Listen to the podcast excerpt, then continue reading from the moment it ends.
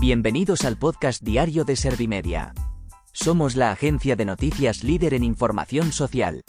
¿Te has perdido lo más importante que ha ocurrido en la jornada de hoy? A continuación te cuento en menos de un minuto los titulares más destacados de este martes 4 de abril de 2023.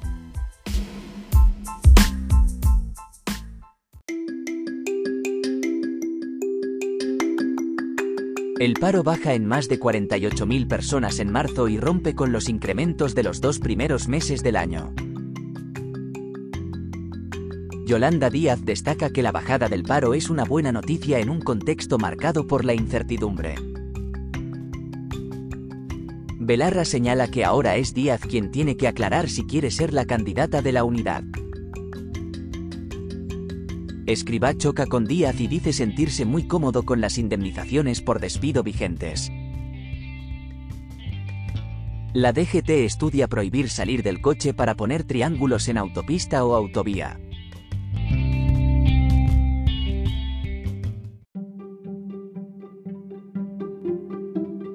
¿Te han sabido a poco los titulares? El paro baja en más de 48.000 personas en marzo y rompe con los incrementos de los dos primeros meses del año. Casi la mitad de los contratos fueron indefinidos y, de ellos, el 29% fueron fijos discontinuos. Por otro lado, la Seguridad Social ha registrado el mejor marzo de la serie histórica, con una ganancia de 206.410 afiliados. Yolanda Díaz destaca que la bajada del paro es una buena noticia en un contexto marcado por la incertidumbre. Sin embargo, Feijó ha pedido que el gobierno explique la doble contabilidad entre los datos de paro del Ministerio de Trabajo y los de la AIREF. A lo que el Ejecutivo le ha respondido preguntándose por qué todo lo que va bien le parece mal. Belarra señala que ahora es Díaz quien tiene que aclarar si quiere ser la candidata de la unidad. La secretaria general de Podemos ha dejado clara su valentía, esta legislatura con todas esas medidas que son patrimonio de su partido. Por otro lado, Garzón ha manifestado que cree que terminará habiendo acuerdo y espera que sea lo antes posible. Escribá choca con Díaz y dice sentirse muy cómodo con las indemnizaciones por despido vigentes. Además, ha afirmado que afirmó que en esta cuestión hay que buscar un equilibrio y armonizar distintos elementos. Por otro lado, el titular de Seguridad Social ha reconocido que Bruselas todavía no ha avalado formalmente la reforma de pensiones.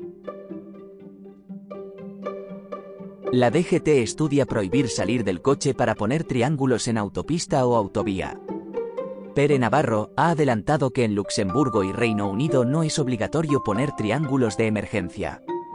Ha asegurado que muchos países lo han quitado por el riesgo que hay de atropello para aquel que ha bajado del coche para colocar el triángulo.